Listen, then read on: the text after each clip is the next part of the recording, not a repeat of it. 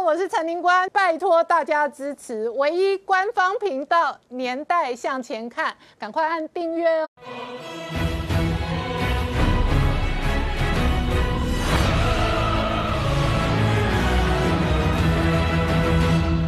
向前看，向前看年代。大家好，我是林官，欢迎我们忠实观众跟粉丝朋友扫描 QR Code 订阅《年代向前看》YouTube 官方频道。我们看好，习近平在达沃斯经济论坛连番痛批美国之后，引来白宫发言人直接打脸，说绝对不会改变对中的战略。那现在呢，解放军准备在南海军演，而且非常挑衅，模拟的是攻台哦。同时呢，罗斯福号杀到这一个黄岩岛周围哦，美中在南海哦，这个拉高升高对峙的同时，中国种种的全面的挑衅都在测试拜登的底线。而拜登的团队今天还有一名重要的新官员是准商务部长，仍然直接在公听会的这一个相关的场合公开直接说要积极强硬回应中国。现在看起来，整个川普过去留下来的对中国政策，拜登的团队全面接收，而这一个强硬的硬。派哦掌权的同时呢，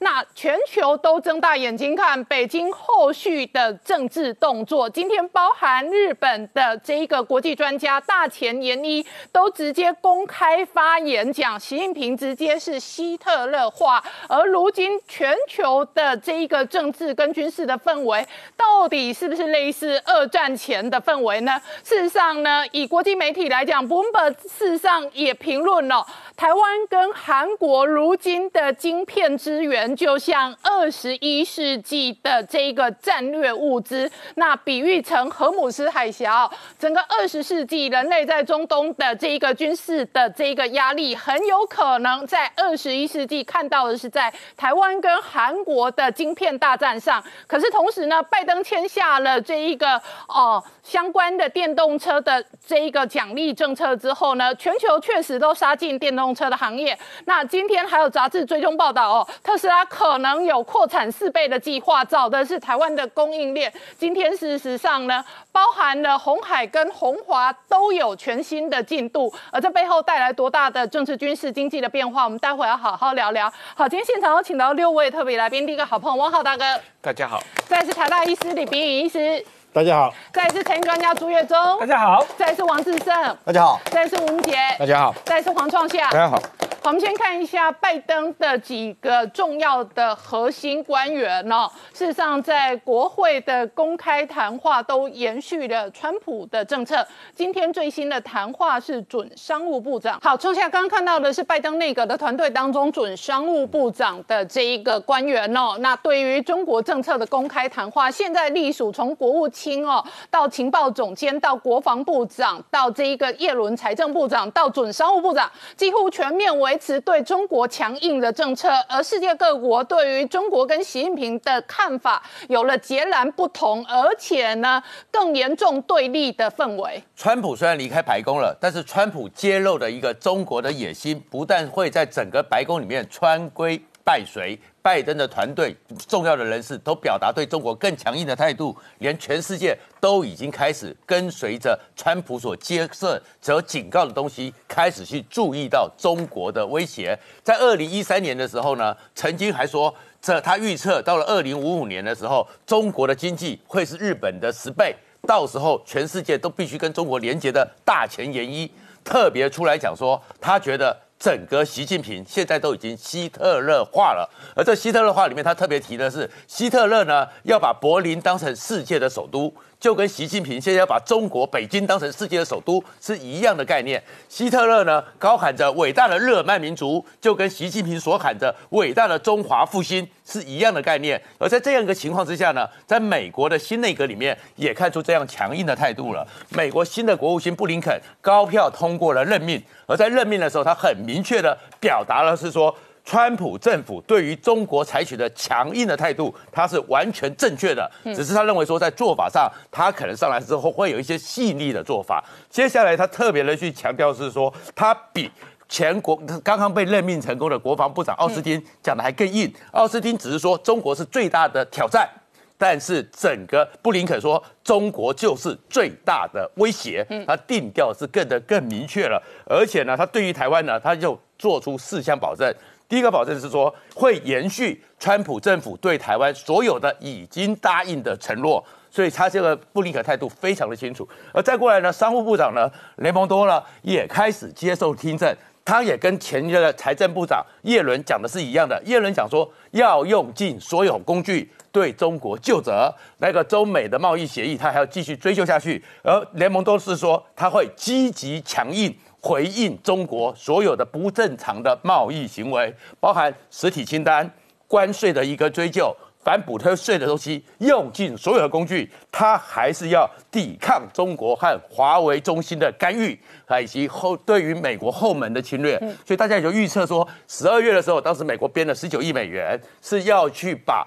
华为中心在美国很多比较偏远地方的电信设备拆除。看起来这个雷蒙多一上任之后，也会继续做下去。而川普公布了三百多家实体订单。不会有任何改变，还会继续的强硬下去。然后前助理卿、助理国务卿呢，柯庆生特别会强调是说，美国必须要让北京知道，如果你让台湾受到威胁的话，那是全世界受到损骗。原因是什么？就是现在全世界都发现一个最重要的事情：全世界目前依赖台湾的半导体，而台湾的半导体只要受到威胁，全世界都会受到威胁。所以呢？柏林的智库新责任基金会用了一个名词叫做 SPOF，意思就是说，台湾就是全世界这个半导体产业的七寸，只要这个七寸受了一问题，这个问题会造成整个全世界产业链的崩溃，而认为说台湾到韩国就是全世界新的赫姆兹海峡战略上的重点中的重点，也因为这样子会看到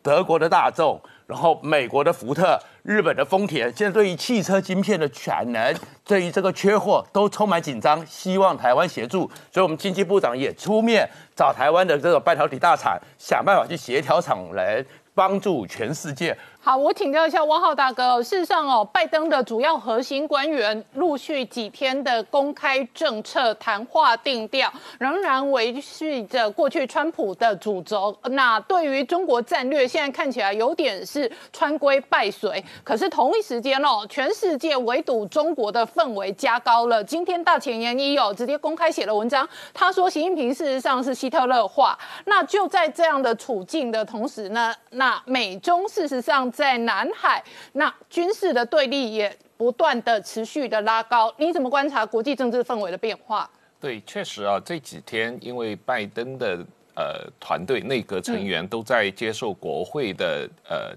聆讯啊，因为国会要批准他们就任嘛，所以他们都被一再的问到美国。他们对中国的态度，对中国的政策，嗯，那到目前为止，几个主要的成员，呃，包括已经被批准的这个呃国防部长、国务卿啊、财政部长，嗯，还有这个国国土安全部长，然后现在在讨论的商务部长，他们发表的公开的谈话，涉及到对中国政策的，几乎都啊相对来说比。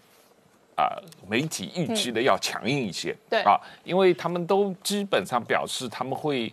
原则上是继续川普政府对中国的强硬的政策，把中国当作是对美国的一个最重大的威胁，啊，只不过他们可能在做法方面跟川普政府有所不同，嗯，但是目标上面没有太大的差别啊。那从这个意义上来说。呃，确实是有一个所谓萧规曹随的问题。那这个也是说，他基本上会啊维持川普对中国的各方面的禁令啊和各方面的这个采取的政策。那能不能做得更啊？他们。强调的主要的差别就是怎么样跟盟友，嗯啊更好的协调，怎么样跟当然盟友有包括日本、包括韩国、包括台湾、包括澳大利亚，也包括欧盟啊英国，怎么样能够在各方面对中国的政策方面能够更好的协调，同时加大对中国的压力啊。那第二一个比较值得注意的是，呃，到目前为止，川。拜登还没有跟习近平通话，但是拜登今天跟普京通了话啊。那么他们呃两个呃比较重大的协议就是呃美国跟俄罗斯有关于限制核武器的条约，他们一致同意要继续延续，起码五年啊。那这个呃是一个比较呃重大的进展。那么当然呃，美国如果能够跟俄罗斯在限制核武器发展，特别是这几。川普退出的这个中程导弹、中程核武器发展、中程导弹的这个条约方面有一些进展的话，那么逼迫中国啊加入到这个美苏的对于这个中程导弹和各种核武器的条约里面的话，那当然对于这个世界是很有意义的。因为现在的问题是说啊，美苏之间啊啊，当然美国和苏联，现在美国跟俄罗斯呃。有很多关于这个呃核武器和导弹方面的协议，但是中国都没有参加啊。那这个中国完全不受这方面的限制，而且最近这几年拼命的在发展核武器、发展导弹，特别是中程导弹，这个对于亚太地区的和平是有重大负面影响的。所以这一方面，如果啊。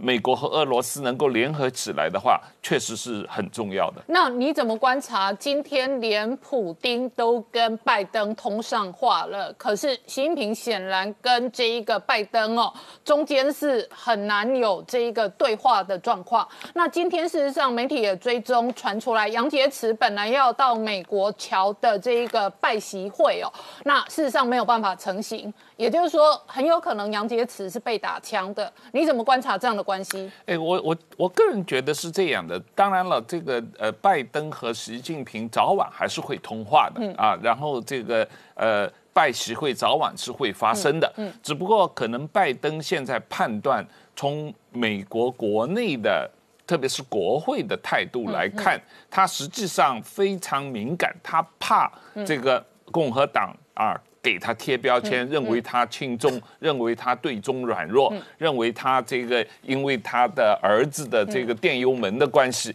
他被中共控制。所以从这个意义上来说，拜登有可能会做的比较小心谨慎，这个是第一个情况啊。那第二一个情况，可能拜登政府内部也好，就像这个呃白宫发言人也好，呃不光是他政府内部，他们跟国会的。呃，对于中对中国的政策，还有他们对于盟友对中国的政策，都还没有协调好，都还没有达成一致的意见，所以他觉得现在马上跟习近平会面或者对谈。可能会适得其反。那第三一个，呃，当然也是取决于中共习近平这一段时间的态度，对美国的态度和对他周边国家的态度。那当然这一段时间，我们一再谈到习近平对于台湾的航空识别区的一天天的骚扰啊。那习近平对于香港的民主派人士大肆逮捕啊。习近平对于各种啊新疆维吾尔族的呃这个。劳动营的这个呃违反人权的行为，还有这个对于印度的威胁和对其他国家的这个啊，特别是对钓鱼岛的这个威胁，对于日本的威胁，所以他在各方面的呃，习近平的战狼外交的呃态度啊，不光没有因为啊拜登上任以后表示一些啊。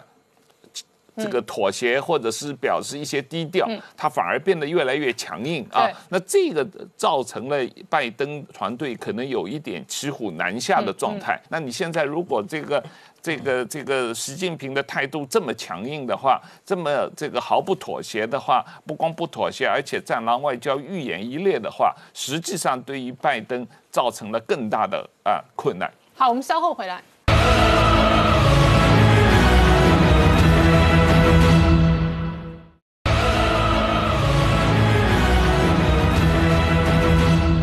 回到年代向前看的节目现场，我们今天聊的是习近平在达沃斯经济论坛的公开谈话，引来这一个日本的国际经济这个政治专家大前研一痛批哦，他希特勒化，但是全世界都睁大眼睛看北京对于拜登的测试，特别是在南海。对南海这几天的态势哦是有升温哦，因为特别我们观察到，就是说一月二十三号这一个美军的罗斯福号航母打击群穿越巴士海峡，而且走非常靠近台湾的这一个这一面之后，那进入南海的航路也非常特殊哈。那在一月二十五号有这一个网络上卫星照片曝光啊。那发现说罗斯福号航母打击群哈，带着它的包含像一艘的这个 CG 提康德罗加级跟两艘伯克级的这个神盾驱逐舰，居然非常的这个接近，甚至用逼近来形容这个黄岩岛哈。那我看那个卫星照片，以这个罗斯福号航母本身来讲哈，它这个接近这个黄岩岛距离只有二十四海里，也就是说已经在它的所谓的一般国际法上面的所谓的临接区啊。那另外。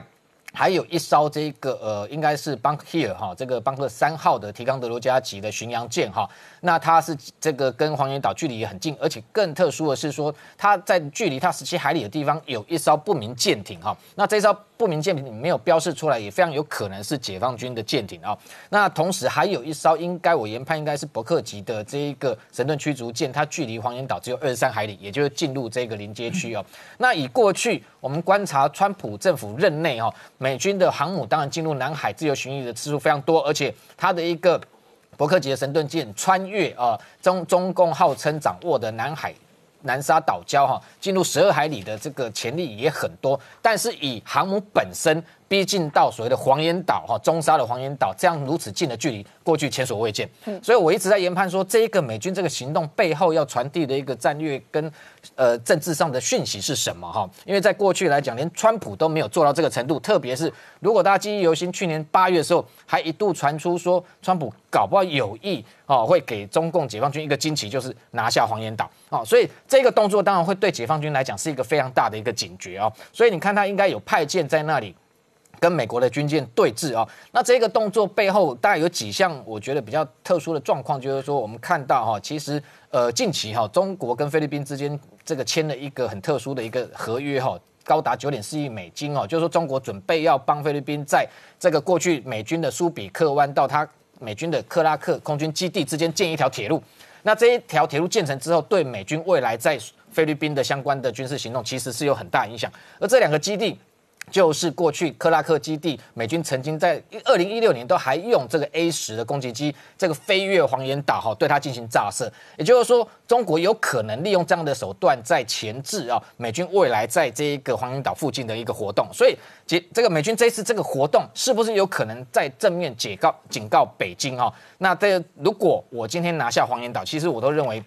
美军未来如果要在南海加大它的一个自由航行的一个掌控能力，黄岩岛对他来讲是一个重要的战略要点，因为它在中沙的位置，等于说可以直接切断从海南岛哈或者西沙一路往南到南沙解放军的一个空中跟海上，不管是补给线也好，或者相关的一个兵力部署，所以这个动作当然。呃，会被北京视为一个重大的一个战略上的一个挑战啊。而回应这样的一个美军的行动哈，我们看到同时解放军这几天不管在台海、南海也有它持续的一个军事作为，包含先前他已经宣布雷州半岛一月二十七到三十号要军演。那央视曝光了一段影片，就是试出它零七一型的两栖登陆舰上面搭载了大概可以搭载四艘它的国造野马级哦这样的一个气垫船，那是属于七二六 A 型。它本来呃目标是要造二十艘，但是现在传出可能会造四十艘。那这一型的野马级当然就是参考它跟这个呃俄罗斯采购的八艘的野牛级。那野牛级重达四百八十吨满载，它可以搭搭载三三辆的这个重型坦克。但是如果以他们野马级来讲，只能搭载一辆的九六 G 坦克啊。那用这样的一个抢滩，然后说这个连续跨四个昼夜进行两栖登陆，背后当然政治上是恫吓台湾，因为这个两栖登陆来讲，基本上当然剑指台湾的意涵非常。高，但是在这个时间点试出这样的影片，当然也不排除是在警告美军的一个罗斯福号航母打击群，就你今天如果要拿我南沙的岛礁，我会用这样的方式来反制，甚至把它抢夺回来。那同时他还试出了一段东风二十六这个的这个呃反舰导弹的一个画面哈，那。当然，过去一年我们看到它这个在八月射了这个四枚，那中间有两枚号称有击中这个海上的移动船舰这样的一个飞弹。这时候美军的航母进入南海的时候，又拿出来这个播放。当然背后的味道，当然就是在警告美军的航母打击群不要进入南海。但是我们看到，就是川这个拜登政府上任到现在啊，其实也不过短短这个大概将近一周的时间，已经有这么多双方军事上面的过招哈。而且特别是在巴士海峡部部分，我们补充一下，就是说。今天上午其实共机也还是持续来犯，那这样的一个他在用这个所谓的这个运八哈这样的一个慢速机，应该会持续进行下去。但是，一月二十三、二十四号那两天，用大规模的一个数量的一个这个战机的编队来袭扰，其实那两天哦，真的整个巴士海峡双方中美双方是这一个针锋相对，你来我往的哦。因为我们只有看到共机的数量非常多，哦，两天高达二十八架，那这个台湾的部分也升空了大概四五十架有。那美国军机其实那两天因为一个是在护航这个罗斯福号航母，所以它的 E two C 的预警机当然是在这个前缘警戒升空。那 F S 八的数量更不要想，外外界是没有曝光，但至少有一个连队是在空中。同时，它也非常罕见的出动了高达四架的，一次就四架 P 八 A，也就是在这个区域全面性的一个这种。地毯式的在这个反潜在扫水下的一个可能解放军的潜舰，整体上你会看到浮现一个他背后夺台的一个作战计划的一个想定，这些全部都可以把它连接在一起。只是我们外界要持续观察，就是说拜登政府上任之后，真正对台海跟南海的策略，到目前来讲，实际行动来看，看起来似乎不仅不会比这个拜呃川普还要软弱，可能都还要比他更强硬。好，那我请教一下志胜哦。那习近平以意谋霸的野心，跟这两天的公开谈话，确实引来了反弹，才会引来大前研一的批评，说他习。哦，希特勒化，希特勒化。可是以疫谋霸跟这一轮的这个攻防来讲，确实北京现在对外的一切态度更加强硬，是没有错，感觉得出来。呃，这个习近平要趁拜登立足未稳的时候，持续的扩张他的野心哦。那以疫谋霸或者说这个疫苗外交的做法，看起来在这段时间更更为凸显。事实上，在去年，呃，这个中国其实就利用了呃，川普在卫生外交上面。面的一个像是相对的真空的状态，不断的向所谓的第三世界国家，中东啦、北非啦，输出口罩啦、呼吸器啦相关的疫防疫物资等等。那时候就已经赢得这个所谓中东跟北非国家，在所谓中国方案，就习近平提出来的对于疫苗，呃，这个防疫的中国方案上面的一个一片叫好。那时候，他就有人发现，哎，习近平似乎有以疫谋霸的野心。没想到近期更变本加厉，在中国的这个疫苗开始上。是输出之后哦，一路你看到中中东的，包括了这个伊拉克，包括了约旦、阿联跟巴林等等国家，都相继宣布要使用中国的疫苗，而且这个使用的过程当中，很多是免费的，从北非、中东一路延伸到最重要东南亚。王毅在最近三个月两次的前往东南亚这国家哦，去推销疫苗。就被人认定是疫苗外交的一个突破。那你会看到说，中国很努力的以疫苗的方式打，试图要打通这条海上丝绸之路。可是这样的做法确实就引起刚刚讲大前研一的这样子的一个呃呃警讯了。他把习近平说，呃，发现习近平已经这个希特勒化，也呼吁欧美国家，包括日本哦，不要重蹈纳粹的这种姑息覆辙。大概四个指标都认为习近平希特勒化。第一个搞个人崇拜，嗯，哦，那希特勒大家讲说日耳曼民族的。这个伟大嘛，哦，那中华呃，习近平讲是中华民族伟大复兴，然后继续搞希特勒以及习近平的个人崇拜，这非常的雷雷同。第二个搞军国主义，嗯哦，那这个二战的时候的这个德国的军国主义当然不不不用再提，但是习近平发现他透过所谓军民融合的方式，在世界上不断的扩张这种军国主义的这种方式来进行一种一种野心的这个在扩张。这第二个。第三个是有关于所谓的这种对于异己的打压，或者对于集中营的这种方式的打压。我们看到大家都记得纳粹集中营，可是你会看到习近平这几年来在新疆，甚至已经扩及到西藏的这种类似集中营的做法，乃至于。港版国安法的这种鸟笼的做法，基本上也被认为很这仿佛是当年希特勒的这种再现哦。那最后最后一个当然就是刚刚讲对外的这种谋霸的企图。那这从疫苗外交，从以疫谋霸的过程，似乎看到希特勒在东亚复辟的一个状况。那这个呃，戴贤也提到说，事实上啊，他说三三十年前当六四的时候，他就那时候他刚好是华航的顾问哦。那华航大家知道，你知道三十几年前都是这个这个空军的退役将领嘛？他就说那时候他就鼓着鼓吹，应该趁中共立足未稳的时候，要反攻大陆哦。不管怎么样，就那个时候就应该把共产党给。给给消灭掉，可是呃，不管那时候的台湾，或者是这这个整个呃欧美的民主国家，并没有采取这样的意见，而让这个中共不断的做大，而迎来了这样子一个希特勒的状况。那我们要回来想说，大前研一为什么在这个时间点，对于这个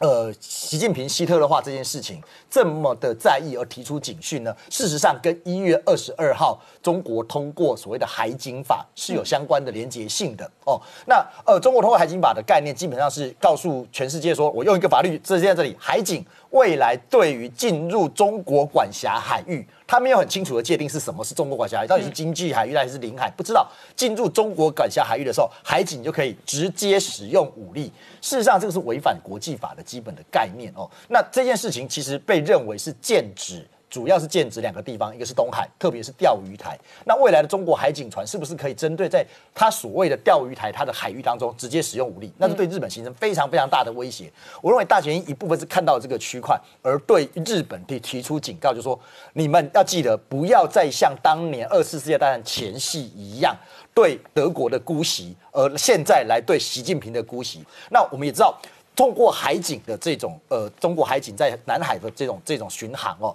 也有可能以海警的名义对菲律宾的这种船只去进行武力的攻击，所以搞到菲律宾的总统府发言人出来讲说，对于这个中国通过海警把这种是。在非法使用武力的外国法律是不符合国际法的，那呼吁向各个国家要来制裁中国。可不管怎么样，你可以看得出来，刚刚讲的几个方面方方面来看，中呃习近平确实在希特勒化，在这个扩张他侵略的一个野心。好，我们稍后回来。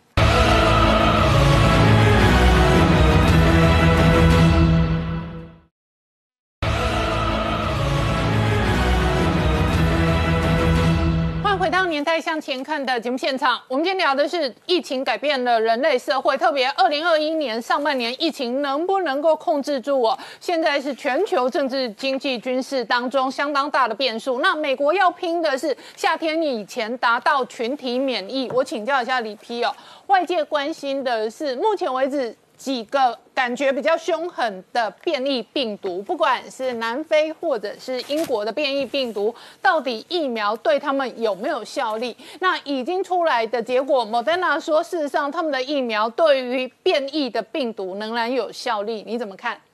一定会有效的哈，就是说我们那个人体的免疫系统对于这个新冠病毒的一个抗体，它不是在，不是说打点，它是打面的哈，就是我们知道说。哎，新冠病毒最重要的一个抗原叫做 S 蛋白，或者是叫做棘蛋白，它是用来攻击我们细胞进入我们细胞的一个钥匙。那个钥匙如果有抗体去粘它的话，这个病毒就没有办法攻击我们的细胞了。那个，然后这个钥匙不是一个点，嗯，你你可以想象说它是一坨像棒棒糖的东西。我们的抗体就是认着棒棒糖上面很多不同的地方，然后去结跟它结合，让它失效，让这个病毒没有办法感染细胞。所以。当我们看到说有一个变种病毒的 S 蛋白发生突变的话，通常就是一个地方突变，两个地方突变，虽然这两个地方的抗体会失效，嗯，其他的抗体还是会有效。通常，所以通常一个病毒的突变可能会使你的抗体的效价稍微变低一点，但是它的保护效力还是存在的。就像最近有一个新闻说，Moderna 的疫苗它就是对于这个所谓的英国猪的变种病毒还是一样有效，抗体没有掉，但是对南非猪的那个变种病毒它掉了一点点，虽然掉了一点点，但是它还是在一个保护水准之上，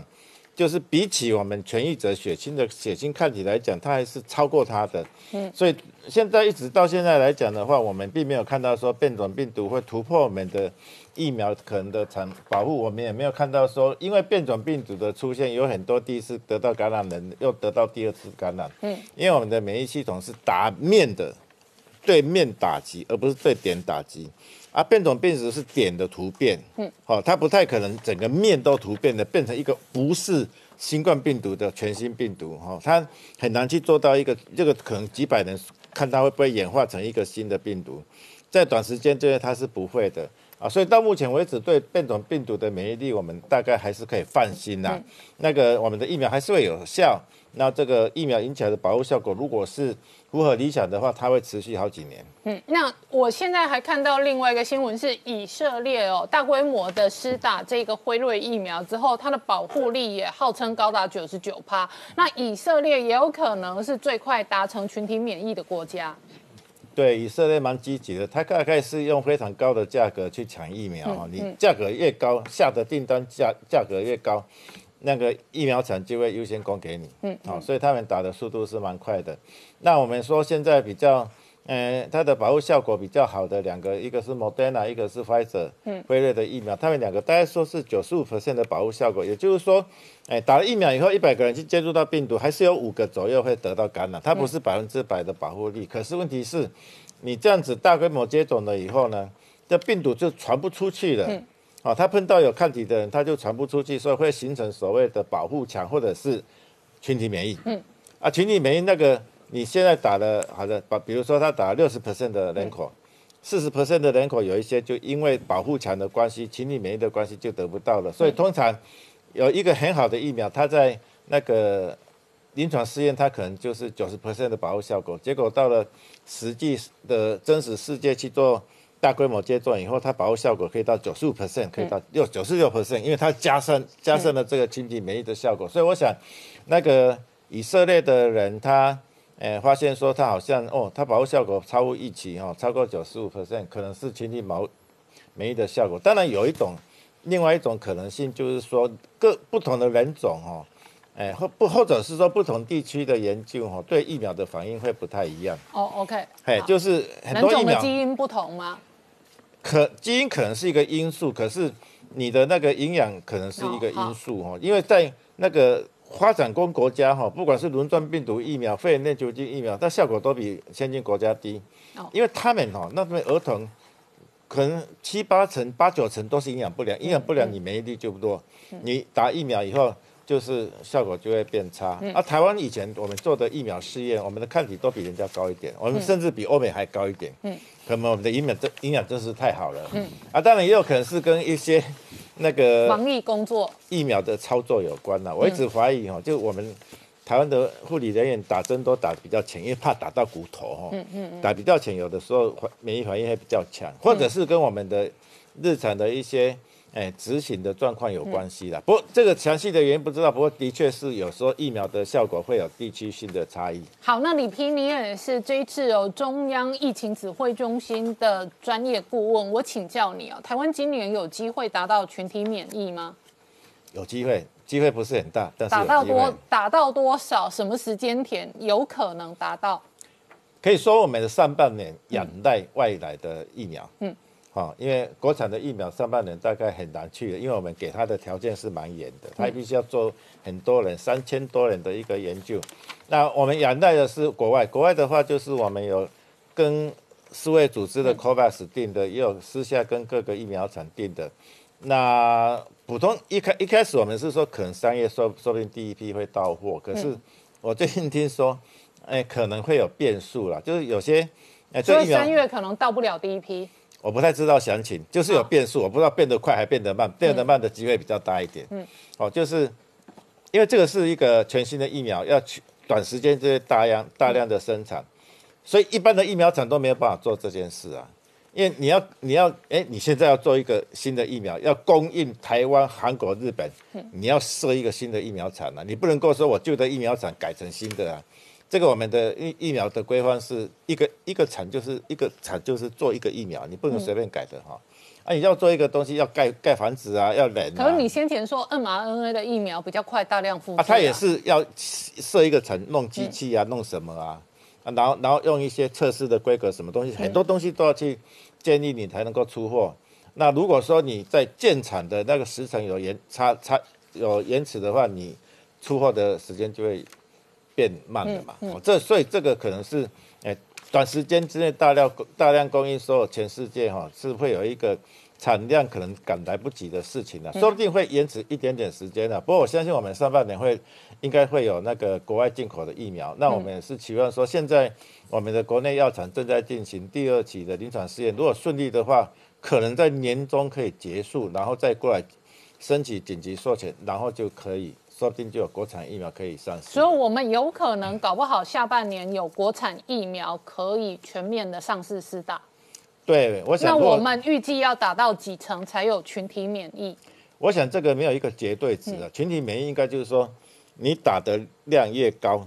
群体免疫的那个嗯效果越高。可是你即使达到九十 percent 的人口，你的群体免疫也不是百分之百，嗯嗯嗯，你的群体免疫可能是百分之九十九，嗯，还是有一 percent 的人会在零星的病例会发生，哦，不是完全安心哈，所以我们是希望说，那个群体免疫哈。接种疫苗的人人口越越多越好。嗯，那我再请教你另外一个问题哦。这一次因为桃园的这一个布桃医院的感染扩大，那特别是哦，确实有社区感染的风险，所以指挥中心框列跟隔离的人数也创了新高。那在台湾内部有一一派人的意见，就觉得这个时间点应该锁国，你怎么看？对，其实这个是一个蛮。严肃的话题哦，因为锁国的话会重伤经济。我们在任何的政策、国家政策都要考虑成本跟效益，而不是只考虑效益不考虑成本。我们锁国的话，台湾会发生什么事？嗯，所有的人禁止来往，所有商商务人士都不能进来。我们要做什么建设哈？我们做什么决议啊？什么都要国外的技术人员来啊，我们都不让他进来。那我们的那个侨民进来都不要进来。产品进不来的话，一定有人骂你为什么要锁国？对，你难道没有同理心吗？对，你根本没有人情啊！自己国家在外面生病的，你的国家都不照顾你。嗯，你锁不锁国都会有人批评的。嗯，不过毕竟是严格百分之百的锁国，是一定会重伤台湾经济。嗯，这个是除非哈全世界烧到你没有办法控制，我们才会这样做。嗯，那问题是现在的世世界的疫情是不是没有控没有烧到我们？防疫体系没有办法去阻挡它呢，还是有办法？我们已经阻挡了一年了，不是吗？虽然最近是有些警讯，大家有点紧张，但是我们我相信我们还是可以把它扑灭，只是说它扑灭的时间，哦，扑灭的时间也可能就是说，哎，现在开始就没有社区感染，大家好高兴啊，一直加零加零，啊，那个也有可能是差过了一个月以后，我们才开始把它扑灭，但是终究我们有办法把它扑灭。在这个前提之下，我们去谈锁国的话，就是它对我们台湾的伤害会远大于它可能带来的效益，现在是不应该考虑的。好，我们稍后回来。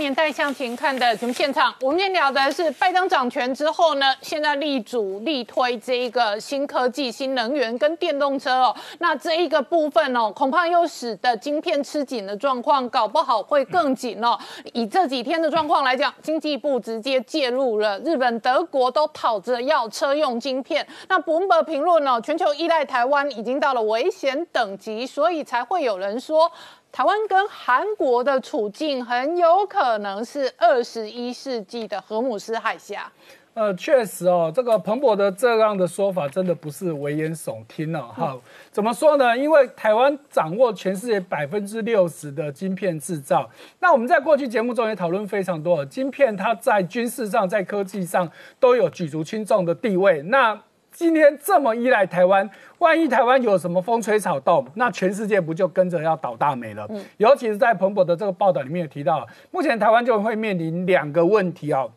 那一个就是中国就算不要军事入侵台湾，它有没有可能渗透？嗯，这些商业间谍等等来窃取这些科技机密，这是一个危险。另外一个当然就是直接的军事攻击了。哈，那所以说这些问题如果一旦发生，对全世界的危害确实非常非常的大。好，那另外一方面呢，法国的这智库呢，蒙铁研究所，他们是有说，哎，就算中国今天真的是军事犯台，假设今天台湾的军队全部都被打败了。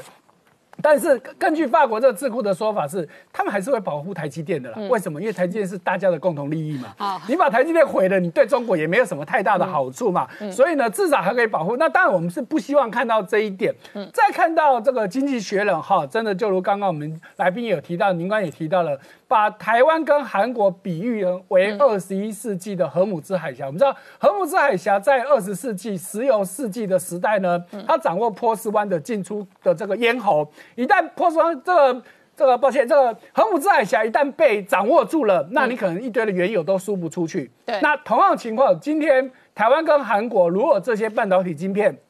全部供给断裂，嗯，那全世界确实会有很大很大的问题哦。根据经济学人他们的统计哦，全世界一年大概需要一兆个晶片，嗯，以价值来看的话，大概是四千五百亿美金，这是一个非常大的数字哦。好，所以说在这种在这么样重要的情况之下呢，真的台湾跟韩国的地位会越来越越严越重要。好，那同一时间你可以看到，在中国的欧盟商会的主席他其实也跳出来讲哦。大家不要以为这个晶片的危机只有现在而已，他认为以后会变成是一个常态，三不五时就会有晶片。我认为会更严重啊！拜登带头要换电动车，哎，是，然后全球的军事设备都往无人机哦，这一个无人的各式各样的设备来发展，然后包含各种无人车。这些都要晶片了。对，一般的观众朋友不理解这一轮来要车用晶片的都是传统车，哎，是。而且他们因为以前哦给人家乱砍单，毛利也比较低，他们现在要不到产能。是。那真正的电动车因为毛利比较高，那它的晶片也是比较高规格的。然后呢，他们也包产能包的比较稳定。是。可是照全球我刚刚讲的这种发展的话，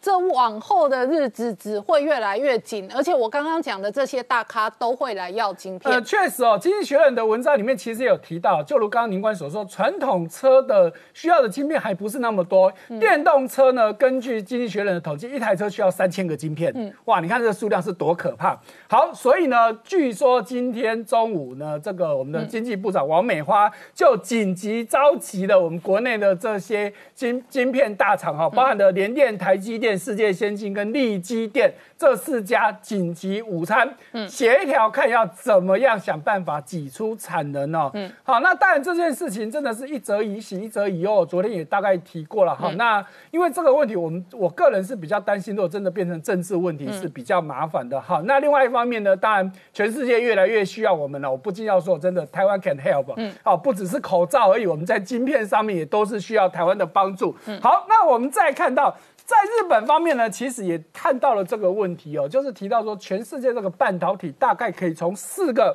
面向来做衡量，好，包含哪四个呢？设计、材料、设备跟生产这四个面向来衡量一个国家半导体的竞争力。好，那这个日本的日经新闻就提到，就日本来说，他们最缺的就是生产，好，他们没有生产能力，但是他们在材料跟设备方面是很先进的。嗯。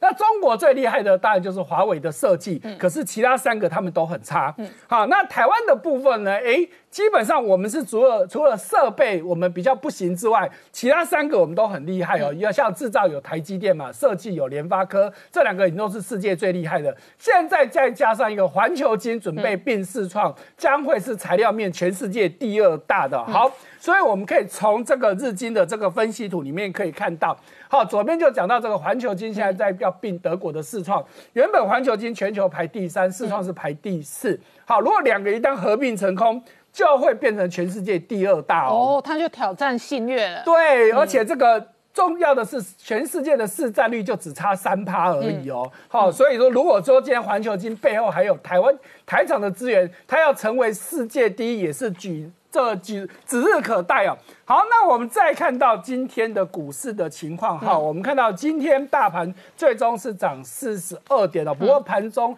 曾经一度大板大涨一百七十八点。好，那今天的台积电呢，真的是先盛后衰，有盘盘中曾经一度来到六百二十五块，但是收盘还是小跌了两块钱。好，那今天的联电呢，其实盘中也有见高，但是收盘只有收平。好，那今天最好的大概就是红海了。红海再创波段新高，主要当然是电动车的题材，这我们后面再来详细说明了。那红准也是洪家班的成员，哇，今天红准也是气势如虹哦，中场大涨了五帕多，股价创近三年来的新高。那合硕的部分也是一样哦，今天也大涨了四帕多，而且创了股价三年半来的新高。好，那这。红海的相关的问题，我们等一下再来谈。我们先看到新闻又传出来，特斯拉这时候又找上三星了。我们知道特斯拉原本的晶片其实都是下到台积电这边来，哎，结果特斯拉我想它也是要分散风险呐，所以它也找上了三星研发五纳米的车用晶片。好，那所以这是我们也要去注意到的，人家也会担心说。太依赖你台湾，万一台湾有个风吹草动，也是一个大问题。好，所以我们最后就一起来看一下红海的目前所做的这个动作。嗯，好，我们在过去也追踪了很多红海进军电动车的供应链了。嗯。所以红海在去年成立了这个红海先红华先进之后呢，最主要就是要做这个 M M H 的电动车的这个平台哦。好，目前就他自己集团底下的一个动作，好，主要我们在前面也追踪过，富士康呢已经跟中国的吉利汽车合资成立一个新的公司，那最主要就是这个整车的这个组装跟电动车的部分的开发。好，那另外呢，我们之前也都讲过了，跟拜。中国的拜腾汽车也合资合作，那拜腾因为它是会设计，但是它生产不出来，所以需要红红海的帮忙。那再来就是富士康呢，它的子公司呢，在中国成立一个叫富腾新能源汽车的，好，也是准备要做电动车相关的零组件。那再来还有就是车灯大厂地宝也加入了这个 M I H 联盟哦。嗯，好，那。这个 M H 联盟，所以今天传出来说，这一个呃红华好像四月份可能就会出货了。没错，现在传言可能二月就会有订单进来，四月份就正式出货。好，那当然这个那如果二月农历年有订单，四月出得了货，那表示全世界都加快推动整个电动车抢钱的这一个进度。是，那当然它台面下的动作怎么样，我们不知道，但是更是红海真的是有备而来，因为我们刚刚一再讲到这个 M H 哦。他这个红海呢，现在也不希望说让大家把 M H 跟红海画上等号，所以他准备把它独立出来，就成立为另外一个系统，而且他就把它叫做 M H 联盟，哦，不再是专属红海的。因为现在这个联盟呢，到这两天最新的数字已经高达有四百九十二家公司加入了，哦，而且不要以为都只有台湾的公司哦，现在连高通、亚马逊、微软、安谋这些世界级的公司都已经加入这个联盟了，然后。中国的宁德时代也加入，对对对，所以说你可以看到，这整个联盟真的就是一个真的是大联盟等级、世界级的公司，而且加速这么多。好，那它最主要的目的呢，它其实就是要成立一个平台，它并不是要出自己专属的车子品牌等等，而是要帮全世界的车厂服务。嗯，说白话一点，就是跟以前的代工是一类似的架构，可是它现在更更厉害的是。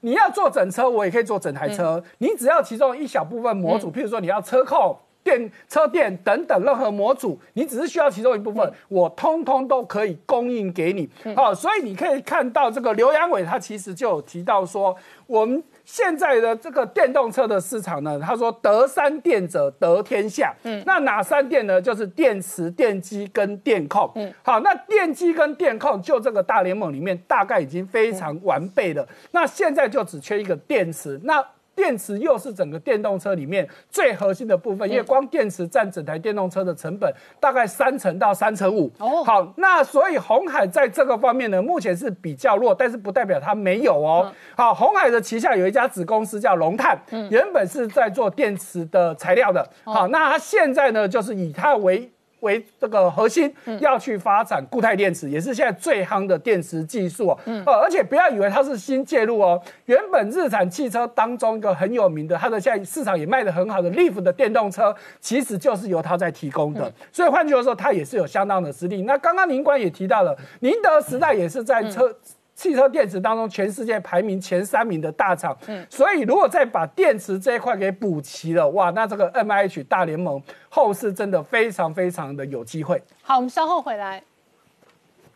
Hello，我是陈宁官，拜托大家支持唯一官方频道《年代向前看》，赶快按订阅。Hello，我是陈宁官，拜托大家支持唯一官方频道《年代向前看》，赶快按订阅哦！欢迎回到《年代向前看》的节目现场，大家好，我是林官，欢迎我们忠实观众跟粉丝朋友扫描 QR code 订阅《年代向前看》YouTube 官方频道。我们看这几天，习近平连番痛批美国，现在引来了杨洁篪直接被打枪。本来杨洁篪想要直奔美国华盛顿去瞧拜习会，短线内、短期内，现在拜。习会直接陷入破局处境，同时呢，美中在南海针锋相对的同时呢，解放军的文攻武赫的动作又加大力道。首先呢，他秀了七枚东风的核导弹哦，那这个亮相秀肌肉的同时呢，北京还试射了巨量三。的长城的飞弹。那这个长城的飞弹，事实上呢，射程可能长达一万公里。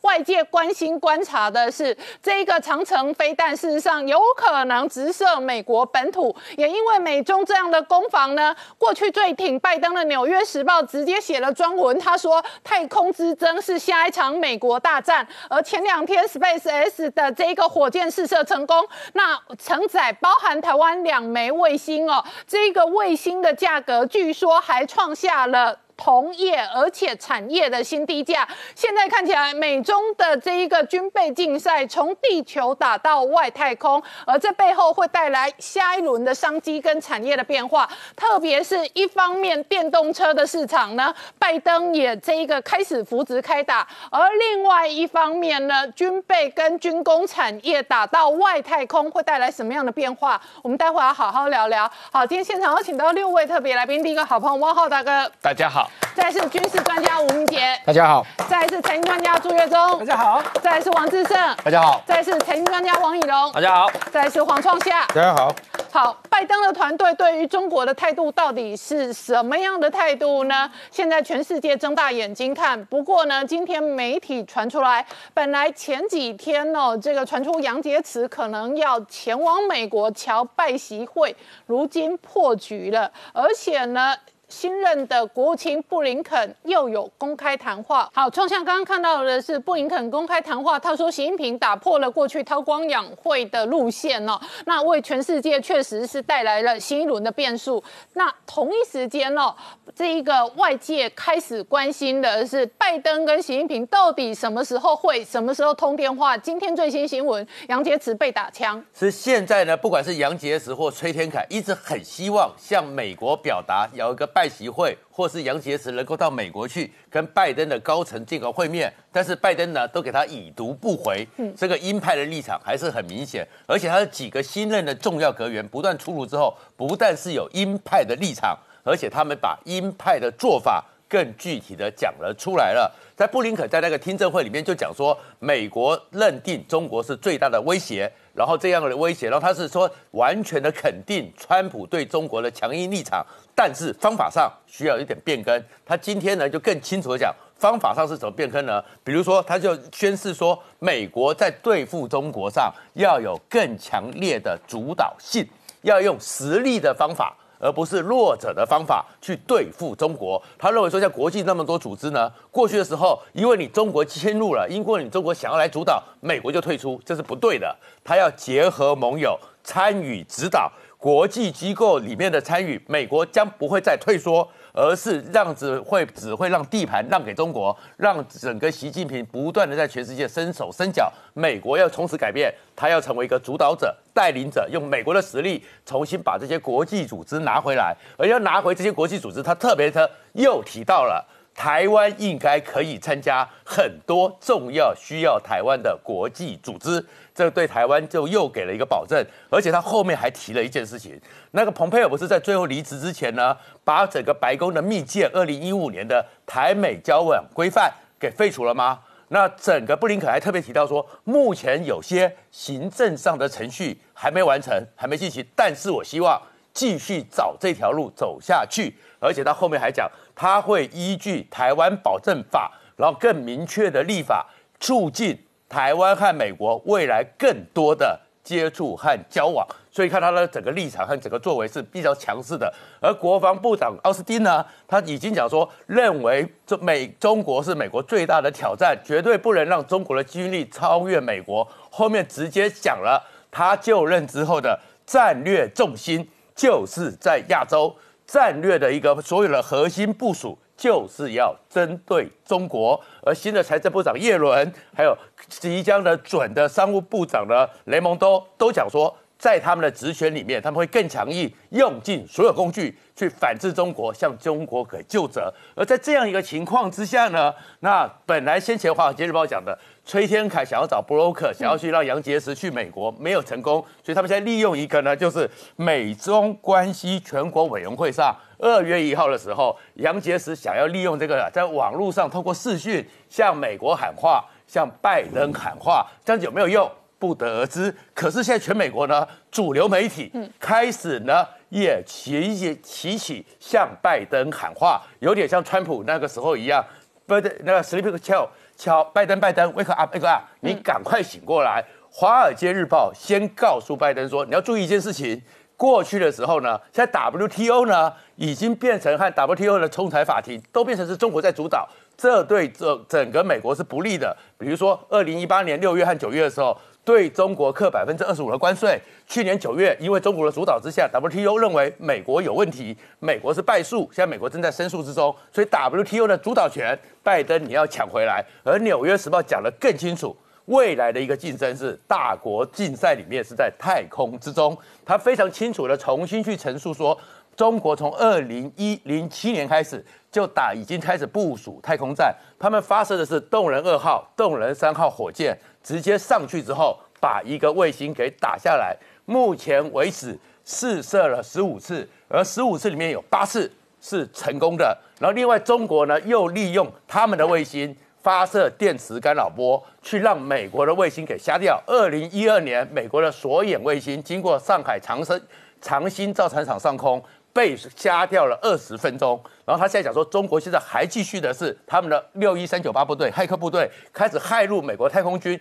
开始害入美国的这些科研机构，用网络去干扰美国太空军对于那些卫星的指挥，这些都是中国的新威胁。太空战已经开打了，而拜登你要醒过来，你要把这个部分太空军里面的整个防治反备要更多。你现在为止只有小小的十亿美元。给那个特斯那个马马马斯克他的那个 Space X 星链计划或贝佐斯那种微卫星这种迷你卫星还不够，你要做更多的事情。好，温浩大哥，你怎么观察过去最力挺拜登的《华尔街日报》《纽约时报》几乎一天一盯拜登，而且呢，主轴核心都在美中关系上。对这个呃，美中关系啊，确实是啊。现在世界上的国际关系的头等问题啊，那呃，大家知道这个，自从美苏冷战结束以后，美国曾经是一度在世界上是独大啊，这个呃所谓的呃单极的啊。这样一个世界的关系啊，国际关系，美国主导国际关系，但是因为这过去二十年中国经济的急速的发展，嗯，特别是中国军事实力、政治实力、外交实力的急速的发展，嗯，那现在确实世界的国际关系的最大的问题是美中关系啊，那世界已经变成了另外一场新冷战的两两极关系，也就是所谓中华帝国对抗。美利坚帝国这样一个啊全球的国际关系的一个现实，这个不光是现实，在我看来，今后五十年来以以后都会是一个问题啊。那呃，那从这个意义上来说，美国国会两党和美国主流媒体也都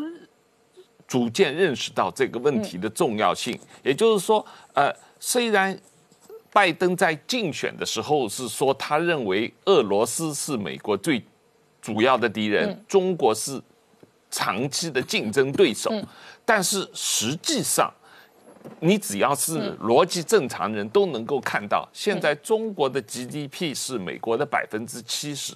而是俄罗斯的 GDP 只有美国的百分之十。所以。俄罗斯对美国的威胁是远远不如中国的啊！那中国的呃整个企图心，从习近平个人的想要终身。做领导人的这样一种企图心，嗯到他所谓实现中国梦的这种企图心，到他向全世界推销所谓中国特色的社会主义发展模式的企图心，从各个角度来说，这个中国对于美国在世界上地位的挑战是是显而易见的。那从这个意义上来说，我觉得这个呃，美国的主流社会。不光只是从啊，比方说两岸很多呃精英，华尔街也好，科技大科技公司也好，他们在呃跟中国的交往中得到实际的物质利益，所以他们愿意维持跟中国的全球化的这个关系。但是确实，美国也有国内有非常强大的力量，认识到中国实际上是在挑战美。利坚帝国在世界上的霸权地位。那这种挑战的影响，也在美国内部造成了一种全面的氛围。嗯，这个氛围不因为换一个总统而发生变化，而实际上随着时间的推移，随着习近平的作为越来越战狼外交越来越强硬，实际上美国国内的反中抗中的氛围也越来越强烈。嗯好，我们稍后回来。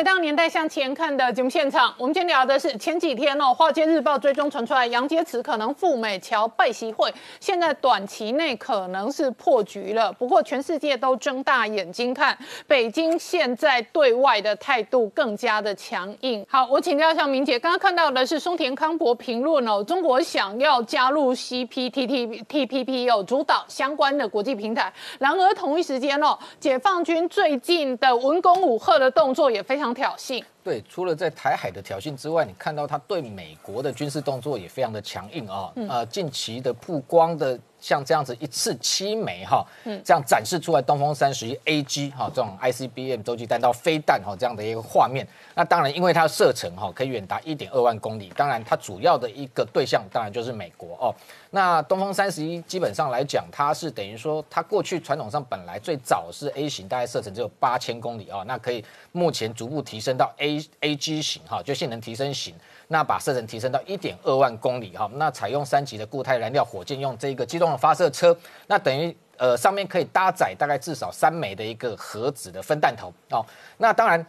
比它这个射程更远的，先前它也曝光过东风四十一哦，那号称这个射程可以远达一点四万公里，可以直接袭击纽约哦，甚至有曝光这样的一个画面哈。那东风四十一目前来讲，美国的相关的评评估报告大概有十六枚，那认为说未来十年可能会增加到一百枚哦。那同同样都是这两型三十一 AG 跟四十一都是属于这种固态燃料机动发射型，不过先前更早之前它曝光东风五型这种。固定式哈，从这个景射啊这种发射的这样的这样的一个洲际弹道飞弹，它的射程更可以提高到一点五万公里，而且可以搭载十个分弹头哦。不过那一型的一个传统的这个洲际弹道飞弹来讲，它是属于液态燃料哈，就是说你今天飞弹要发射前，你要提早再把燃料灌注到这个导弹的火箭里面啊去发射，所以它会非常的耗时，而且固定式的部署其实极容易被打击哦。所以东风三十一 AG 跟东风四十一的这个。呃，两型的洲际弹道机动发射的一个成型，当然，解放军它要展示的是对美的一个核子的一个 second strike 第二的反击能力。也就是说，用这样子一个来跟美国呃确保一个叫做相互保证毁灭，就是说，你今天美国如果要对中国采取这个核武攻击的时候，我也有这样的一个飞弹可以反击你，哦，打到美国的一个本土。那另外这几天其实南华早报还报道一个讯息哦，就是美国的空军情报中心近期有一个飞弹的评估报告，里头特别也谈到另外一型。也是属于这个洲际弹道飞弹，但是是属于浅射型哈，就巨浪三型。那巨浪三型过去两三年，其实我们频频看到啊，这个中共官媒有曝光相关的讯息。到目前，美军研判至少应该已经从渤海试射过四到五次以上了啊，所以它的战力可能。确实是慢慢慢慢慢的成型，那未来可能会由它现在可能下一代的零九六的这种所谓的核潜舰啊来搭载。那当然主要是说它的射程也可能从过去巨浪二型大概只有七千公里来讲，提升到一万公里。那等于说。未来如果零九六搭载这一型的一个巨浪三型，可以让它的一个打击美国本土的一个可能性提升哦。那当然零九六未来还号称说未来可以搭载可能二十四枚，但是它的一个其实这个弹径是非常大哦。我们一般研判还是可能最多只有十二枚来讲。那等于说这样的一个核子。呃，等于说对美国的一个威慑的一个能力哈，逐步在成型。不过这个呃，美国的情报专家也在评估了，就是说，如果今天要以零九六来搭载巨浪三，要直接袭击美国本土哈，它的一个射程一万公里来讲哈，潜射的好处是说，如果今天潜舰潜藏在水面下，是掌握不到它行踪哦，比这个陆基式的发射更难哈发现。但是它的一个射程只能让它在。渤海哈进行发射，在渤海发射的话，周边有非常多的包含驻日美军的这个空中的兵力也好，或者驻韩美军，非常容易发发现这种零九六准备要发射的这个症状，所以可能又可以把它这个拦截下来。那同时在南海有这个所谓的萨德系统或等等。但是如果今天他要想要移到南海去发射，这个距离就太远，他打不到美国的本土，所以未来以这样的射程来计算，他必须要进推到第二岛链的一个距离，大概才能打击到美国的东部，譬如说华府或者是纽约。那在渤海只能打到美国的西部。那所以这个部分对他来讲还是一个哦重要的一个障碍，就是说第一岛链美日有一个所谓的水下的反反潜的一个侦获的一个系统，那同时空中的反潜兵力也非常绵密，所以等于说这样这样的一个呃水下的核子的一个潜射弹道飞弹来讲，对于美国本土，它预测二零二五年有可能服役。那当然，相对来讲，配合它陆基型对美国的核子打击的能力是逐步在提升。所以你看到这一个川普政府的这个国务卿庞皮欧在卸任前，为什么还特别撰文写了一篇中国的一个核子威胁，就是在提出警告啊。那我们观察刚刚一路谈下来，其实我们发现拜登政府上任之后。包含在南海的动作，实际的动作来讲还是强硬的。包含刚刚谈到美国新任的国防部长这个 Austin，他在讲到太空战的部分，他也还是非常强硬，要跟这个中国在太空要进行争霸。那唯一我现在比较这个值得认为说比较关切、比较担心的是说核武的一个政策上面来讲哦，近期的一些动作来讲，非常有可能会这一个让。中国又有这一个呃空间啊，持续发展它的核武，特别是最近看到这一个两国美俄两国的国防部长已经通过电话，然后这一个拜登跟普京也通过电话，中间一个重要的一个议题都在谈到要二月五号要续签所谓的这个美俄的这个新战略核武裁减条约 New START，。那这个部分如果说真的又续约五年，等于说美俄双方其实。双方会限制核弹核弹头大概只能在一千五百五十枚这样的一个数量哦，那没有办法这个再继续扩增。那你看到川普任内，他就不想签这个这个条约，同时他一个先决条件要把中国拉进来谈，那也就借由这个动作去。这个逼迫中国要这一个减缓也好，或者是限制它核子弹头的一个发展数量，特别是川普任内，为了对中国进行核子的一个威慑，他编列高达三十四兆台币哈，要分年去逐步更新美军的一个核武库，包含像这个 B 六幺幺两的这种空射战术性核武，包含像这个俄亥俄级潜舰上面配备了三叉戟 D 五哦，用这个这个小当量的核武战术核武去威慑中国，避免他动用核武，所以这样的一个政策。其实拜登在台这个还没有上任前，他曾经接受媒体采访的时候，有曾经讲过说，未来他要裁减美军核武的预算。那这个动作就会让外界非常的堪忧。如果你今天要延续这个拜登政府对中的一个强硬的一个态度，但是在核武政策上面却自己打折扣、自绑手脚的话，非常有可能就是让中国有可乘之机，持续发展。我们刚刚介绍非常多的一个洲际弹道的飞弹的载具，还有甚至核子弹头。所以我们观察就是说，拜登还在台下看川普表演，他认为说对中国不应该这么强硬，但是真的自己上台看到习近平。居然对他毫不留情面的直接就出拳啊！所以等于说他才会真正感受到说，原来中国的威胁这么的严重，等于对中国中共的这个幻想也必须要破灭啊！所以这接下来对这个中国的强硬路线到底会执行到什么程度，我们还是要持续观察。好，那至少这个解放军这么强硬的态度，在呼应的当然是习近平这几天叫板拜登的政治战略。对，没有错。习近平其实不止在军事上面在叫板拜登，给下给拜登下马威。事实上，他在国际的整个的输出上面看得出来，也在这个先发制人的一个动作上面哈。除了这这我我们之前提过像一毛外交的这些动作之外，他事实上。在呃北京即将在二零二二年举办的冬季奥运上面，他前两天也打电话给冬季那个国际奥委的主席巴赫，说他会这个如期的举办二零二二年的冬季奥运。这里面有两点哦，因为二零二零的冬季奥运在北京举办，它事实上是二零二二年的二月，那跟二零二一年就是今年夏天的日本的东京奥运，只东京奥运只差了半年的时间。我觉得中间其实习近平第一在吃日本豆腐，就说呃不管你日本能不能办，我这个北京一定能办。第二，其实他也等于在向全世界在喊话，说我的这种中国防疫的模式的输出的成功，这是一个区块。可是不止这样子，事实上，呃，大家都熟悉“一带一路”这个名词，可是过去一段时间好久没有听见最近又死灰复燃的一带一路的模式的输出，以及中呃习近平在整个呃国际社会上的一个侵略哈侵蚀。那从什么时候开始？从十一月，其实美国总统大选落幕之后，我们可以看到习近平马不停蹄的十一月中旬正式的呃和 RCEP 来正式的一个呃生效启动，这是十一月的事情。十二月在十二月下旬的时候，很快速的通过了呃延宕了一段时间谈判了七年的中欧的这个投资贸投资协定哦 CAI。那这个东西到其实你看到一步一步下来，它不断的要告诉未来的美国政府，你看东南亚现在跟我这个经贸已经已经整合了，欧洲也愿意跟我在投资上面有协调。他在前几前几天的 Davos 上面又强调啥要多边主义，要拒绝单边主义这样的说法，很快的讲完之后，隔天就和纽西兰嗯。在这个升级的 FTA 上面，呃，来正式的生效实施。你要知道，纽西兰是第一个跟中国签订 FTA 的已开发国家，这是一个。第二个是这个呃 FTA 的升级，其实二零一九年底就谈完了，但是一直拖到。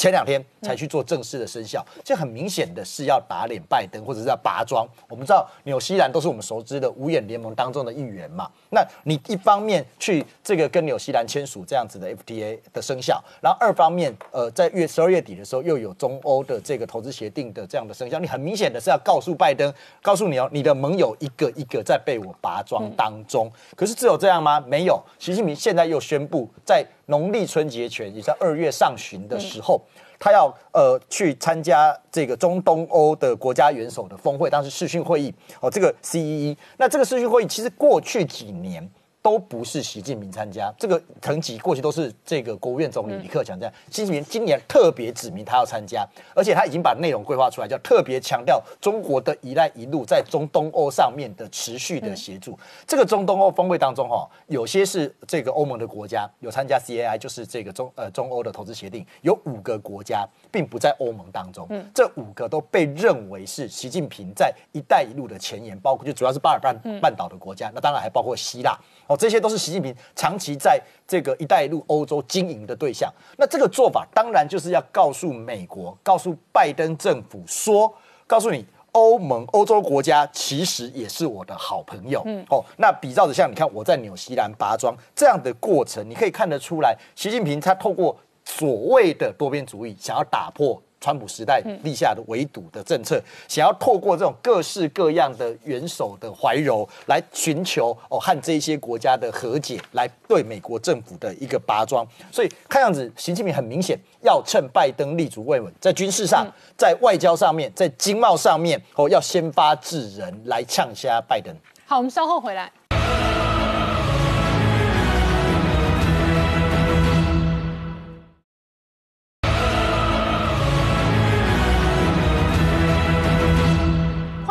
代向前看的节目现场，我们今天聊的是美中关系还在全面哦升高对立的同时呢，另外一个核心的部分是利益的对立跟角力，特别是在电动车的产业上面。拜登昨天宣誓买美国货，而且联邦政府的用车要这一个全面替代成电动车。今天媒体追踪传出来，特斯拉事实上密组台湾队，那想要对抗 Apple Car。我们先看下面。The federal government also owns an enormous fleet of vehicles, which we're going to replace with clean electric vehicles made right here in America by American workers, creating millions of jobs, a million auto worker jobs in clean energy and vehicles that are net zero emissions. And together, this will be the largest mobilization of public investment in procurement, infrastructure, and R&D since World War II. 好，老王，我刚刚播给观众朋友看的是拜登经济第一件是买美国货，第二件是换电动车，而且电动车要用美国货，所以这使得美国电动车这一个相关的股票又跟着飙涨。对，这个拜登等于是供这个在实现他在选前的政策，就是未来的绿人政策了哈。那而且电动车这一块，他在开始做，他特别提醒到他要买买美国货，而且他要求是要你刚才有没有看影片？他说是要美国工人去做的哦。那如果未来 Apple Car 那如果是到中国来代工，那就不是美国工人做的哈，这个就要特别注意。那特斯拉是在美国有生产的，所以大家都，但所以特斯拉昨天纹身哦是大涨四个 percent 的了哈，因为那还特别提醒哦，就算哦你这个组装哦这个全车不是这个零件哦，不是这个全部都是美国的，至少因为现在目前规定它五十趴，他说至少要再提高到五十趴以上了哈，所以他也是在延续这个川普的政策嘛，因为他要让他也要去抢那些川普的铁票仓嘛，让那些底特律人知道说我也要振兴你的企业嘛，但是还是要跟我的这个未的证件相符，就是未来我要推这个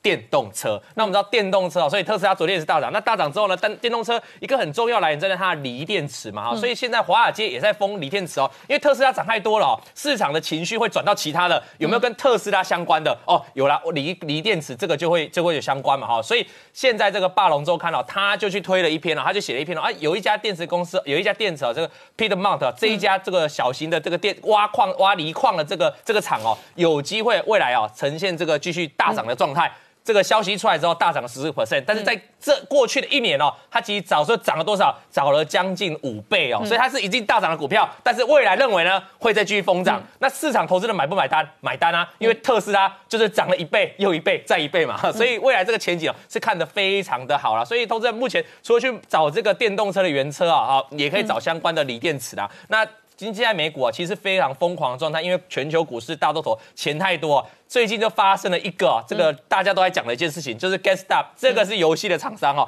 它的短线的股价昨天又大涨了快一倍，一天就大涨快一倍哦，然后前几天早就大涨了一倍以上了啊，所以不断的在涨。那它的背后的原因呢，是因为有一家放空的机构，这很有名哦，全球知名香源机构香源研究，他去放空这张股票，他认为这张股票这个基本面根本不符合这样涨，结果呢？这个话一出来啊，乡民因为美国 Reddit 它也有一个乡民呐哈，类似我台湾乡民散户立刻嘎他空，对，立刻嘎他，类似 PTT，但 PTT 会员人数也没那么多。美国的这个会员哦，这个网站有两百万的会员哦，每个人一篇文章就嘎爆他了啦哈，从二十多块嘎到一路嘎，我框起来，对我框起来红线部分就是开始乡民说要嘎爆的时候就一路嘎了哈。那所以股价是嘎六倍，就嘎六倍啊，那他就放空，所以呢，但是而且昨天特昨天他昨天为什么会涨？关键你知道昨天为什么涨一倍吗？因为马斯克又出来讲这件事情，所以川普投顾打烊，现在换马斯克投顾开张，因为他上次讲什么也是涨什么，现在他上次讲了一个那个那个社交软。体的嘛哈，后来是大爆炸，所以像这个的话，昨天大家去疯狂追了。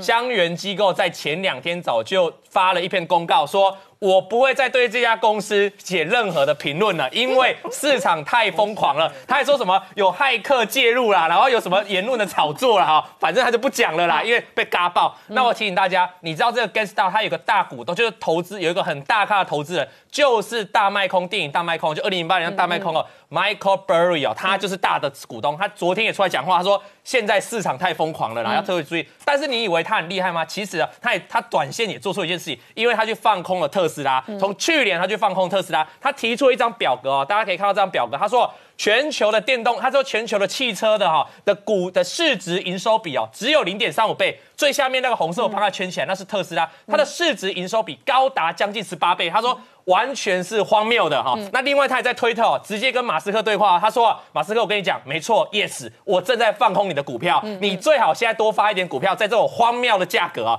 各位。这是去年发的，到后来现在马斯克就去嘎爆他了，所以他等于一直在被嘎爆。但是呢，因为他当时在大卖空的时候也是撑了三点啊，我们看他能不能继续撑下去。目前他的态度是最新的谈话也是继续看空特斯拉了哈。那。反过来，有人看空特斯拉，有大咖放空嘛？嗯，也有大咖做对啊。就是我们上礼拜谈到女神嘛，那个伍伍德浩最新的股神呐，他呢，他的新增的持股，大家他他过去长期持股特斯拉，大家知道。嗯。现在大家的重点是看到他也有在买这个像中概股的腾讯，那也有卖在台湾的，就是我们的台积电。那他就不断在 ADR 可能单日买进了六七万股啊，不断的买进。各位可以看到这个紫色部分是它的权重的部分哦。随着它权重不断增加，因为上礼拜我们跟关姐有提到，关姐说，因为很多人会去买它的基金嘛。那基金不会增加，它权重就一定要去调整它的权重，就预计要去买入相同的这个相同数量的台积电的股票嘛。所以它随着大家网友就会说啊，台积电这一波为什么能够慢慢涨上？ATR 为什么一路涨？就是有这种大咖在背后一直买进了哈。当然，台湾的现现股的市场，包括很多 ETF 也持有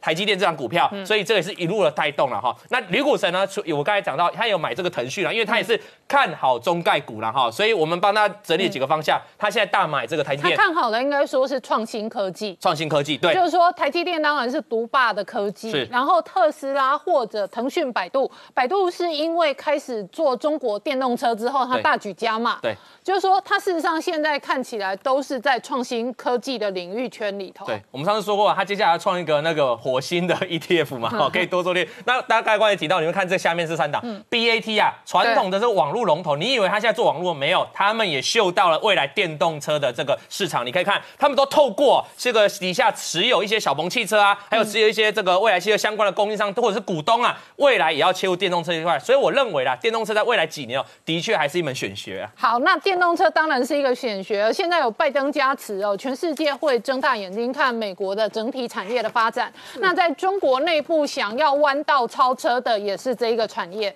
是，确实哦，现在电动车哦，在拜登登高一呼之下，真的全世界要开始大疯狂了哈。因为拜登先跟你说，政府部门全部都要给我换成电动车，好，那到底会有多少辆？哎，就有人去统计哦，针针对美国总务署的统计哦，美国的公务车大概有六十四万多辆，嗯，好，目前大概只有三千多辆是电动车，嗯，所以未来如果全部换成电动车，光政府部门要买六十几万辆哦，哇，光这个部分就。是一个很大的想象空间。可是这次电动车会是怎么样呢？好，当然不是拜登说了算。来，我们看到，好，现在法人预估太久以后，我们就不说了。我们先看今年，光今年市场预估电动车要成长六成之多哦。以实际数据来看，去年全世界的电动车大概卖了两百八十六万辆，今年要增加到四百五十八万辆，其中光中国大概预估就可以卖到超过两百万辆，而且光中国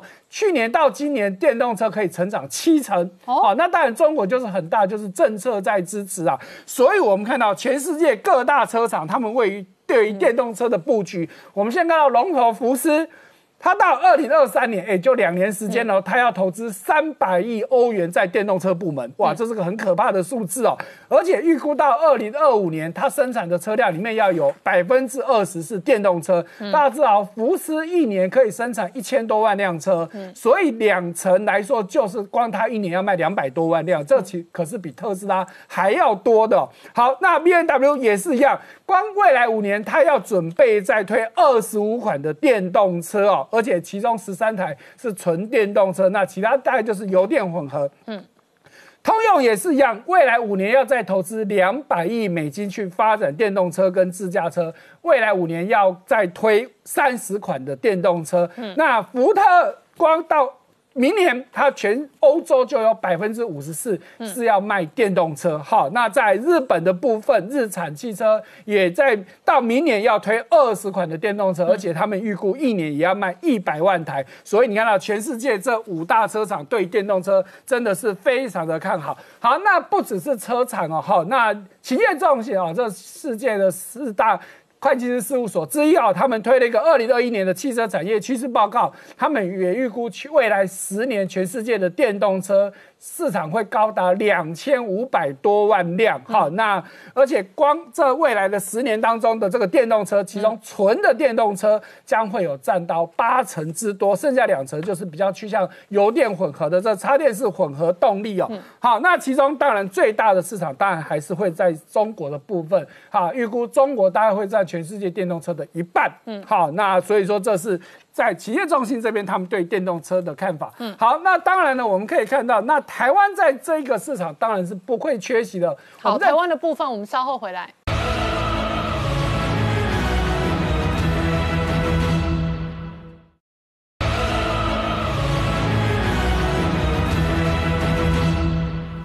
年代向前看的节目现场，我们今天聊的是美中的竞争是全方位的，包含二零二一年的主战场之一就叫做电动车。事实上，还没杀到电动车的市场，全球车用晶片就已经大缺货了，才会使得日本、德国的经济部长逼到台湾今天的经济部长找台湾四家相关的业者直接喝咖啡，然后想要调产能。未来可能这一块的这一个竞争哦，那个杀入战场可能。会更血野心。今天事实上，媒体周刊追踪传出来哦，特斯拉也密组台湾相关的供应链哦，想要去美国抢这一块大饼，而且呢，Apple Car 事实上哦，也可能拉拢台湾。是好，我们在前一段节目曾经讲过红海在电动车的布局。那当然，台湾会布局电动车，绝对不是只有红海，很多原本跟车界没有关系的厂都跳进来了。好，我们帮大家整理。我们先看到。东元啊，做传统电机的，跟华新丽华这你八竿子想不到的，现在他们都要做充电桩。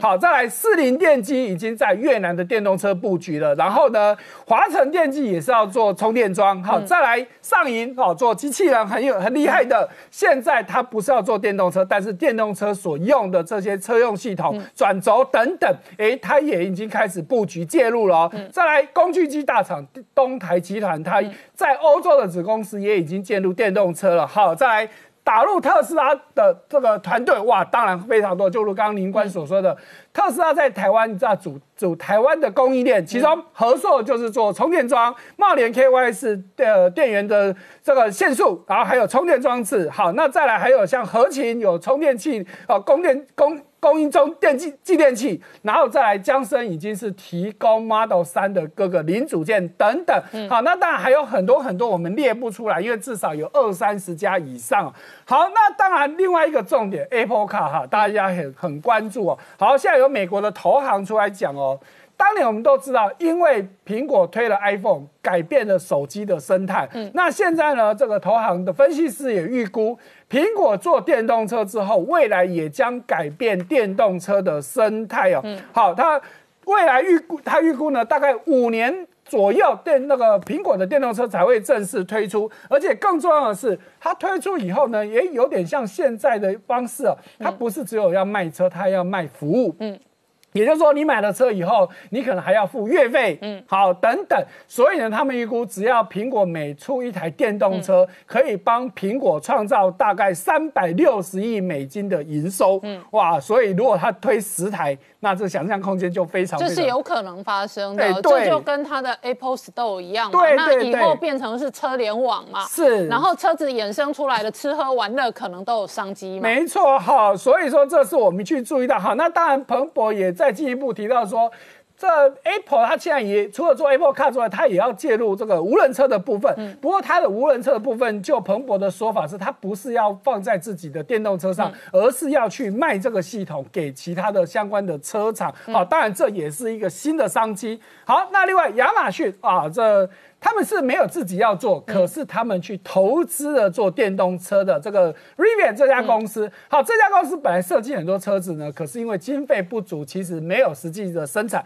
哎，亚马逊这个大金主一进去，一口气就订了十万辆，哇，真的很大手笔。好，所以而且我看到好像在美国，他们就宣传用他的电动车帮亚马逊送货了。对，已经开始做了。好，那所以这个第一批已经开始交货，已经在美国的市场上使用。好，那当然，亚马逊使用这个电动车呢，它其实这个电动车，坦白说，如果就性能各方面，其实没有什么特别的地方。亚马逊有特别提到，之所以要用。电动车，他们其实是为了环保尽一个心力，因为大家也知道，亚马逊全全美国最大的电商，每天有这么多他们的货车在路上跑，会造成污染，所以他希望用电动车的方式把污染降到最低哦。好，所以呢，在电动车基本上它大概只能充一次电跑两百四十公里左右哈，在性能上并没有特别，但是就如我们刚刚说，它最主要是在。环保方面尽一个心力哦。好，那除此，A 中国大陆的小鹏汽车，它推自驾系统，可是这个自驾系统很厉害哦，它是可以上高速公路的。哦，我们在过去看到很多的车厂都在推自驾车，跟但是你看到测试影片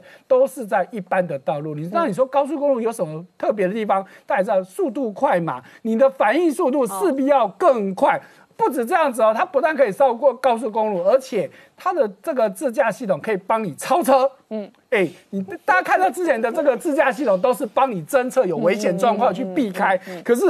很少有这种所谓的主动驾驶行为，觉得前面车子太慢，所以我要超车，或是我要变换车道。基本上你看到过去的电动这自驾系统其实没有琢磨在这一块，而且再来小鹏做这一块还有一个很特别的是，你不用再去买一台新的车子有这个设备，而是你可以就原本的车系统，只要是下载这一个软体，嗯，就可以升级到有这样的功能。哇，这点也是非常非常不一样的地方。好，所以这是告诉大家，电动车绝对是未来市场的大趋势。好，我们稍后回来。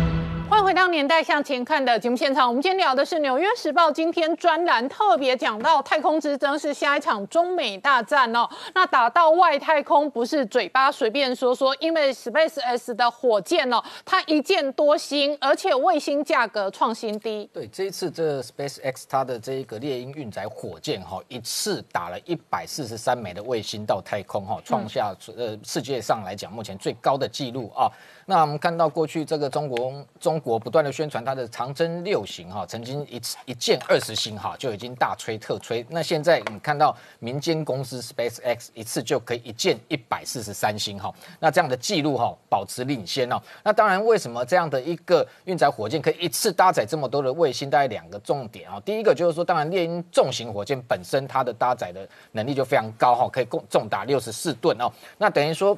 上头。呃，还配合就是说，未来目前不管是商用卫星来讲，它都开始走向微型化，因为很多的晶片都越来越小，就像手机里面很多的功能都有，所以卫星一般商用来讲，未来不需要做到像我们先前介绍过，像美军的哈这种飞弹预警卫星，它大到这个呃，譬如说天线一展开有一百公尺之长哦，那造价可能要高达四百亿台币。现在的卫星透过商用的一个零组件，第一个。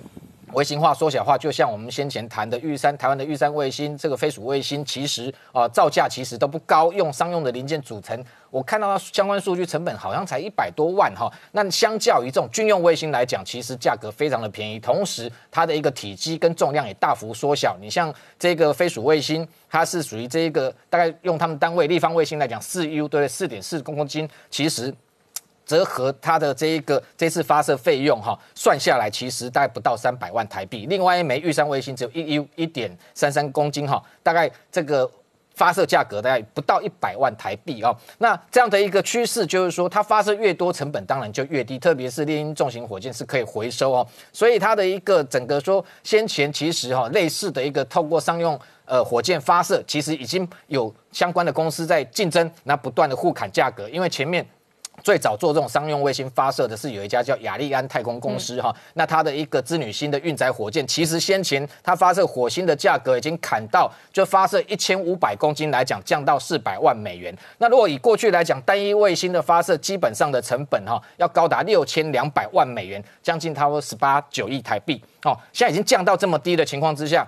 你看到 Space X 把这价格压得更低，它。采用一个小型卫星，就我们刚才讲，卫星缩小之后有一个共乘的计划，有一个共乘的一个结构，那把很多的卫星都可以塞进去，放到一个运载火箭，单独一次就发射，所以未来这数量恐怕只会增加，会越来越多哈。那这样的一个这一个卫星缩小，然后低价低成本这样的一个发射的一个能力，未来其实代表就是说，其实这一个呃卫星太空。未来是属于可能全地球所有的人的，你想要发射什么都可以。因为如果有印象的话，这个马斯克在二零一八年，他把这个特斯拉的一部红色跑车，好，这一个 Roadster 上面搭载了一个 Starman，好，已经发射到太空去了。而且到后来我看相关的数据哦，他已经这一个等于说已经这个。跑的距离哈，在空太太空中等于说已经绕太阳轨道一圈了，那已经长达当时二零一九年来讲都已经五百多天，现在已经更久了哈。而且它在空机这个太空中是没有任何的阻力哦，所以它它是全球速度最快的跑车，因为它时速可以高达四万公里哦。那目前还正朝火星哦直奔而去。那在那一次的一个猎鹰重型火箭的发射，其实同时间还搭载了非常多，包含像台湾的福卫七号也在那一次发射任务中，而且那一次。非常特殊的，还有一百五十二个人的骨灰也打到太空去。也就是说，未来其实这已经是变成一个商务的一个服务，太空快递变成说，你只要能够有这个需求，你想要把什么东西打到太空去，Space X 它都可以满足你的需求。那同时搭载人的部分，近期它还这个进一步，它在打造这个海上的利用专有平台这样的概念，造这个呃打造这个海上的浮动太空港。也就是说，未来它的一个不管是它的一个，譬如说。这个太空船，飞龙太空船也好，或者是它现在还在测试中的这一个新舰 Starship，先前它有在这个高空进行升空哦，跟这个降落的模式，本来是在陆上的基地，未来它在海上的浮动平台，它都可以直接进行相关的一个太空的一个任务，那进行火箭上面的一个回收，所以你可以看到，就是说不止呃太空的这一个呃军事上的争霸，未来在商业上。很多的服务，不管是通讯上也来好，呃来讲也好，或者是非军事用途的一般民间的服务或太空之旅，甚至马斯克他最终的一个火星的一个旅行的目标，应该会随着呃这一个整个成本下降，然后技术越来越成熟，那让带领台不带领这个等于说地球啊相关的这个等于大家希望上太空的，不管是人也好，物也好，慢慢的逐步实现他的梦想。好，今天谢谢大家收看《年代向前看》，也提醒我们忠实观众跟粉丝朋友扫描 QR code 订阅《年代向前看》YouTube 官方频道。我们同时在 IG、脸书、Twitter、Tiger 上面都有官方的账号，而我们 YouTube 平台上面也有超过七千个影片资料库，欢迎大家看好看满看到饱，也欢迎大家有空顺便看广告。谢谢大家收看。